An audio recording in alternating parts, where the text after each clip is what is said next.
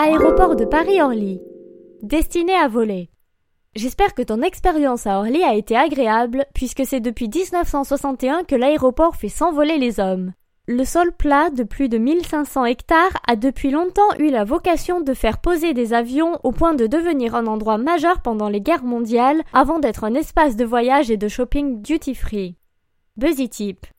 Comme les pistes sont près des habitations, les vols sont interdits après 23 heures, et vu les retards fréquents, choisis tes horaires assez tôt pour être sûr de décoller.